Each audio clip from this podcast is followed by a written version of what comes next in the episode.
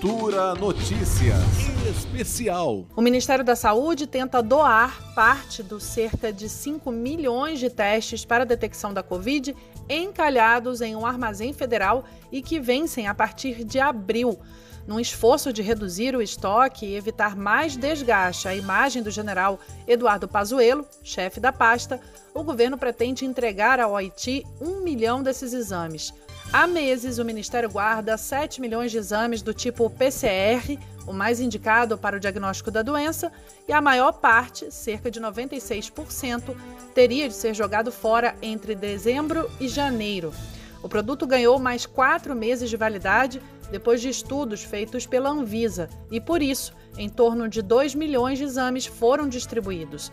Mas a gestão de Pazuello continua com dificuldade para consumir o estoque. O processo de detecção da doença exige também a disponibilidade de cotonete suave, tubos coletores, reagentes de extração do RNA e outros insumos que o Brasil sequer conseguiu comprar em larga escala. Uma equipe de Pazuello está em Porto Príncipe, no Haiti, para negociar a entrega e avaliar se o país tem condições de receber o material. A negociação para a entrega dos exames ocorre no momento em que Pazuello está sob pressão e tenta evitar novos, evidentes fracassos de logística.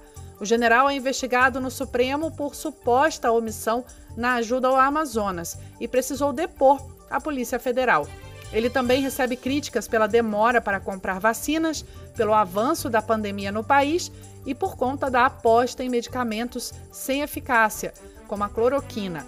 O Brasil, com população cerca de 19 vezes maior que a do Haiti, ainda patina na realização de testes pelo Sistema Único de Saúde.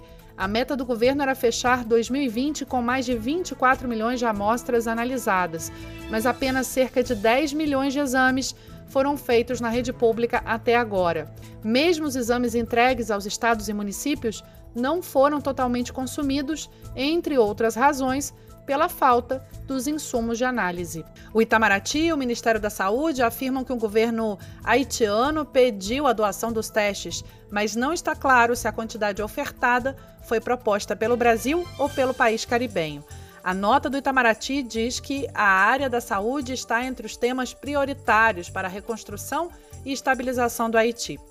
O Brasil tem de fato fortes laços com Haiti e chefiou uma missão de paz da Organização das Nações Unidas, a ONU, entre 2004 e 2017.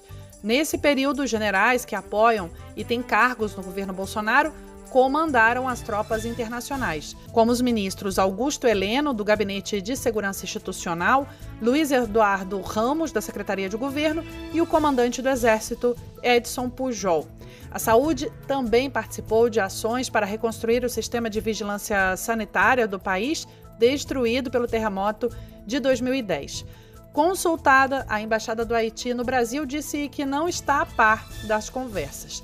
Auxiliares de Pazuello negam que a ideia seja empurrar ao país os exames que estão prestes a vencer.